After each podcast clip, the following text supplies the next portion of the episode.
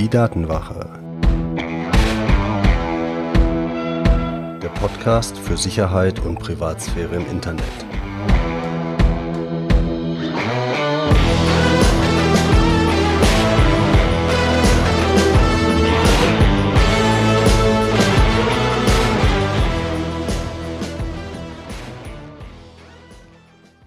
Hallo und herzlich willkommen zu einer neuen Folge der Datenwache, dem Podcast, in dem es um die Sicherheit deiner Daten und um deine Privatsphäre im Internet geht. Ich bin Mitch und unser Thema heute sind Sicherheitsfragen. Jetzt kannst du dich natürlich zunächst mal fragen, was solche Dinger wie was ist der Name deines ersten Haustieres? Was war das erste Konzert, auf dem du warst? Oder auf welchem Typ von Auto hast du fahren gelernt? Was sowas denn eigentlich mit den Themen der Datenwache, Sicherheit und Privatsphäre zu tun hat? Aber da gehen wir drauf ein und du wirst sehen, das Thema Sicherheitsfragen ist alles andere als unwichtig. Wir schauen uns also in dieser Episode zunächst mal an, wofür werden diese Sicherheitsfragen verwendet? Was ist die Gefahr, die daraus erwächst? Und woher kommt das? Und natürlich, wie immer, wie können wir Sicherheitsfragen so verwenden, dass sie wirklich sicher sind?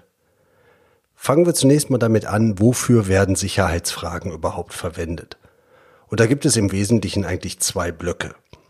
Das eine ist, wenn du tatsächlich dein Passwort vergessen haben solltest, deine E-Mail nicht mehr zugreifbar ist, dann ist die Sicherheitsfrage zum Beispiel sowas in der Art von, wie hieß dein erstes Haustier, dann ist das so quasi dein Superpasswort, um trotzdem noch an deinen Account zu kommen. Das heißt, so eine Antwort wie Puschel ist dann wirklich dein Generalschlüssel. Der andere Punkt ist, wenn du zum Beispiel bei irgendwelchen Finanzdienstleistern auf der Webseite bist und die aus irgendeinem Grund verifizieren wollen, dass wirklich du es bist, werden manchmal solche Sicherheitsfragen zwischendurch nochmal gestellt. Da musst du die da beantworten. Aber im Wesentlichen ist das entweder so eine zweite Möglichkeit der Identifikation oder so ein Generalschlüssel, wenn alles andere nicht mehr funktioniert. Und daraus erwächst natürlich jetzt auch die Gefahr. Die Gefahr ist, wenn jemand die Antwort auf deine Sicherheitsfrage weiß, dann kann er ohne dein Passwort, ohne deine E-Mail zu kennen, auf den Account zugreifen. Das heißt, er würde sich dann versuchen, da einzuloggen, würde sagen, Passwort vergessen, meine E-Mail kann ich nicht mehr zugreifen und dann wird typischerweise diese Sicherheitsfrage gestellt. Und wenn man das dann weiß oder die Antwort auf diese Sicherheitsfrage dann weiß, dann hast du typischerweise auf jeden Fall irgendwie eine Möglichkeit, in diesem Verifikationsprozess weiterzukommen und gegebenenfalls an diesen Account ranzukommen. Aber das ist nicht nur online unter Umständen ein Problem. Auch manche Telekom-Provider oder Versicherungen wollen, wenn man bei denen telefonisch irgendwas verändert, irgendwas ausmacht, wollen die so zum Datenabgleich immer noch mal so eine Überprüfung haben und dann ist es typischerweise die Adresse oder zum Beispiel das Geburtsdatum. Und die Frage ist natürlich, wer ist es denn unter Umständen, der uns da irgendwie was, äh, was Böses möchte? Und natürlich, klar, der Kriminelle, der uns durch alle Folgen der Datenwache hindurch immer wieder verfolgt, kann natürlich auch ein Interesse daran haben, deine Sicherheitsfrage zu knacken, um an deinen Account zu kommen. Da zeige ich euch nachher auch noch ein schönes Beispiel. Aber in dem Fall kann es auch vielleicht noch ein ganz anderer Schritt sein von Leuten, die du vielleicht gar nicht mal so unbedingt als Kriminelle einstufen würdest, aber Leute, die dir in irgendeiner Form nahestehen und an deinen Account wollen, die dir was Böses wollen. Das können gar nicht mal so gute Freunde in Anführungszeichen sein, aber das kann zum Beispiel auch dein Ex-Partner, deine Ex-Partnerin sein, wenn die Beziehung auseinandergeht. Je nachdem, was ihr da für einen Rosenkrieg abfeiert, kann das unter Umständen natürlich schon sein, dass dann Begehrlichkeiten, was E-Mail-Accounts, was Facebook-Profile angeht, dass sowas gemacht wird. Und wie gesagt, wer die Sicherheitsfrage beantworten kann, schafft es typischerweise Kontrolle über den Account zu erlangen. Und jetzt ist es so, dass typischerweise diese Antworten auf diese Sicherheitsfragen, wie hieß dein erstes Haustier, wie hieß deine erste Lehrerin, die sind relativ leicht zu erraten. Die sind leicht rauszufinden, das sehen wir gleich. Aber es gibt eine relativ alte Studie, die ist irgendwie zehn oder elf Jahre alt.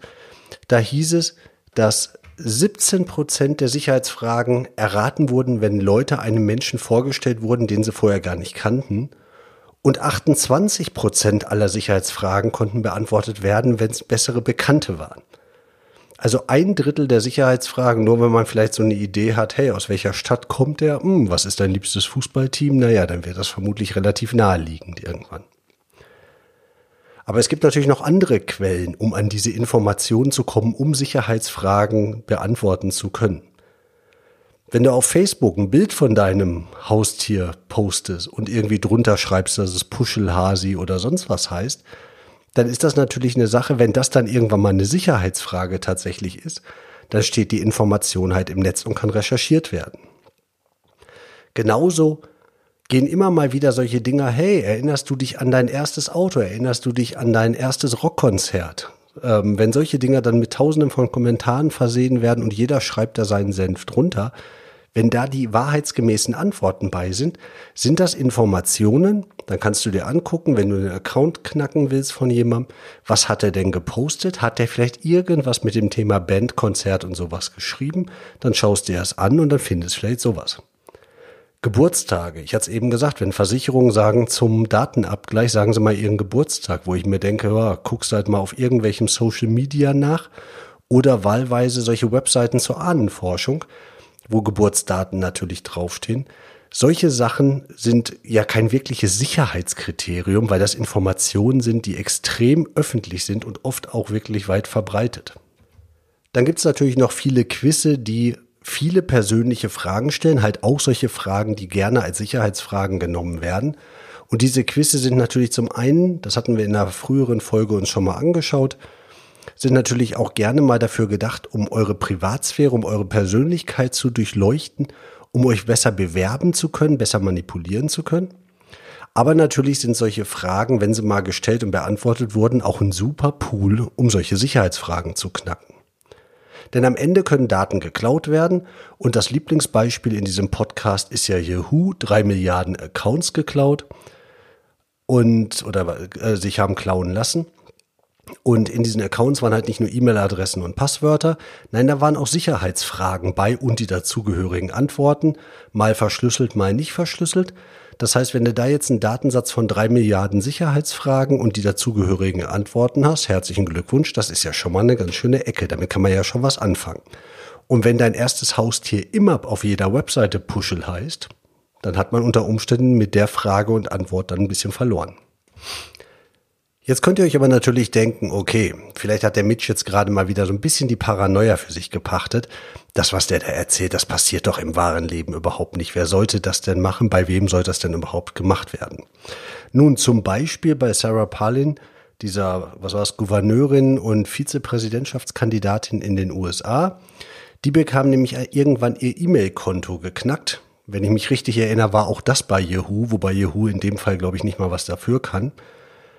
Und das Witzige ist, der Hacker hat das sehr schön mitgeschrieben, protokolliert und auf einem äh, auf einem Messageboard veröffentlicht. Ich glaube Reddit, 4chan, irgendeins von diesen Boards auf jeden Fall hat aufgeschrieben, wie er es gemacht hat.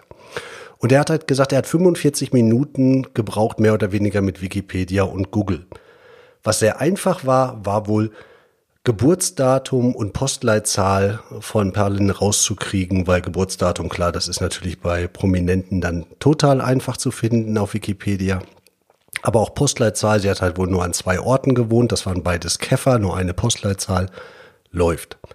Bisschen länger hat er wohl gebraucht, um rauszufinden, wo sie und ihr Mann sich kennengelernt haben. Dann hat er rausgefunden, das war an der Highschool weil es auch irgendwelche Bilder davon gab.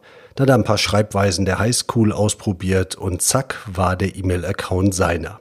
Das heißt, das passiert auch im realen Leben. Gut, okay, in dem Fall war es jetzt so, wenn ihr euch den Artikel darüber anschaut, dann findet ihr auch ein Foto von ihm. Also so richtig gut geheim gehalten hat er es scheinbar nicht. Aber solche Sachen passieren und solche Sachen können überall passieren. Aber man kann Sicherheitsfragen auch sicher nutzen. Und wenn ihr euch vorstellt, dass eine Sicherheitsfrage im Prinzip ein super Passwort für euren Account ist, dann ist eigentlich schon klar, wie nutzen wir Sicherheitsfragen richtig, genauso wie ein Passwort. Und deshalb gucken wir uns nochmal die drei goldenen Regeln für Passwörter an, die ihr in der vorherigen Folge ja auch schon kennengelernt habt. Das erste ist, nie doppelt verwenden. Also eine Sicherheitsfrage, was war dein erstes Haustier, die ihr immer mit Puschel beantwortet, das ist keine gute Idee, weil wenn ein Account geknackt, alle Accounts geknackt. dann sollte die Antwort zufällig sein. Also Haustiernamen wie Puschel, Hasi und sonst was, ich weiß nicht, also ihr merkt ja schon an meinen ständigen Wiederholungen, so viele fallen mir da nicht ein. Der Katalog ist vermutlich endlich. Es sollte was Zufälligeres sein. Und im Idealfall was, was man nicht erraten kann. Und jetzt kommen wir nämlich genau zu dem Punkt. Die richtige Antwort auf so eine Sicherheitsfrage ist nicht Puschel oder Hasi oder sonst was. Die richtige Antwort darauf ist ein String, genauso eine Folge von Zeichen wie bei einem Passwort. Zufällig generiert von eurem Passwortmanager, zufällig für dieses ein, für diesen einen Account, den tragt ihr da ein. Und wenn ihr dann gefragt werdet nach Mädchenname der Mutter, dann tragt ihr halt da diese 24 Zeichen nicht lesbaren Kram ein, speichert das in euren Passwortmanager. Da gibt's typischerweise mehr als nur ein Feld. Das könnt ihr im Notizenfeld zum Beispiel speichern. Und wenn ihr dann wieder gefragt werdet, holt ihr es aus dem Passwortmanager. Ihr behandelt also Sicherheitsfragen bzw. die Antworten darauf ganz genau wie eure Passwörter. Und jetzt wäre ein total berechtigter Einwand zu sagen, ja Mitch, super Idee. Wenn ich an meinen Passwortmanager komme, dann weiß ich auch mein Passwort vermutlich noch, dann brauche ich doch den ganzen Käse nicht machen, den du hier beschreibst. Valider Punkt. Allerdings sind Sicherheitsfragen nun nicht dafür da, um euren besten Sicherheitsmechanismus auszuhebeln, nämlich euren Passwort-Safe. Klar, euren Passwort-Safe, da sollt ihr eure Passwörter so drin speichern, dass man den nicht knacken kann und euer Passwort dafür soll gut sein. Aber das müsst ihr euch merken oder von mir aus im Schließfach ähm, verwahren oder irgendwas machen. Aber ihr dürft euren Passwort-Safe nicht verlieren. Dafür gibt es Backups, die müsst ihr bei sowas halt einfach haben. Und das Passwort, das darf nicht verloren gehen oder vergessen werden. Weil wenn ihr nämlich euren Passwort-Safe mit allen seinen super Passwörtern und sonst was und dann die einzelnen Accounts da drin schwächt, indem ihr Sicherheitsfragen habt, auf die jeder die Frage beantworten kann, dann könnt ihr euch auch zu Hause die geilsten Gitter vor der Fenster machen, die teuersten Schlösser an der Tür, aber dann bitte unter jede Fußmatte einen Schlüssel legen und unter jede Fensterbank noch einen Ersatzschlüssel kleben, weil man weiß ja nicht, weil wenn man den Schlüssel für die Haustür verliert, dann kommst du ja im Leben nicht mehr rein. Das wäre ja ganz schön teuer dann. Das macht ja überhaupt gar keinen Sinn, so zu denken. Das heißt, wenn ihr den Sicherheitsmechanismus aufsetzt, dann müsst ihr ihn auch durchziehen und dann dürft ihr euch nicht solche Schwachstellen da reinbauen, weil das sind riesige Schwachstellen. Aber wie gesagt, ihr könnt sie sicher benutzen, betrachtet sie als ein Passwort und macht es wie ein Passwort. Die Webseiten prüfen ja nicht nach, ob der Name des Haustiers jetzt wirklich ein Haustiername ist oder nicht irgendein, wie gesagt, 24 Zeichen Salat. Ganz generell wäre auch noch wichtig, Postet nicht zu viele Informationen über euch online. Die können für alle möglichen Betrugsvarianten verwendet werden, vor allen Dingen so persönliche Sachen, intime Sachen, Sachen, die nicht jeder wissen muss, Telefonnummern, Bankverbindungen, Adressen und sowas. Das muss alles nicht unbedingt sein. Und vielleicht ist der Teil von dieser Statistik, die ich eben schon mal referenziert habe, ganz interessant, dass nach drei bis sechs Monaten 16 Prozent der Antworten vergessen waren. Das heißt, selbst wenn ihr euch jetzt denkt, Mensch, Puschel kann ich aber nicht vergessen, offensichtlich schaffen es 16 Prozent der Leute nach weniger als einem halben Jahr, ihre Antworten vergessen zu haben, obwohl die Antworten vielleicht auch so super eingängig und logisch waren. Und dann könnt ihr euch ja vielleicht gleich überlegen, macht die Sicherheitsfragen so, dass ihr sie mit dem Passwortmanager macht, dass ihr wirklich die drei goldenen Regeln der Passwörter beherzigt und dann könnt ihr Sicherheitsfragen auch sicher verwenden. Wenn dir das gefallen hat, dann freue ich mich, wenn wir uns in zwei Wochen wieder hier auf der Datenwache hören. Wenn du in der Zwischenzeit auf die Webseite www.datenwache.de slash newsletter gehst und dich da in den Newsletter einträgst, dann kriegst du genau solche Tipps wie den hier auch zwischendurch immer mal wieder, komplett kostenlos und dafür ausgerichtet, dass du deine Daten und deine Privatsphäre besser schützen kannst. Und dann hören wir uns hoffentlich in zwei Wochen wieder. Dein Mitch.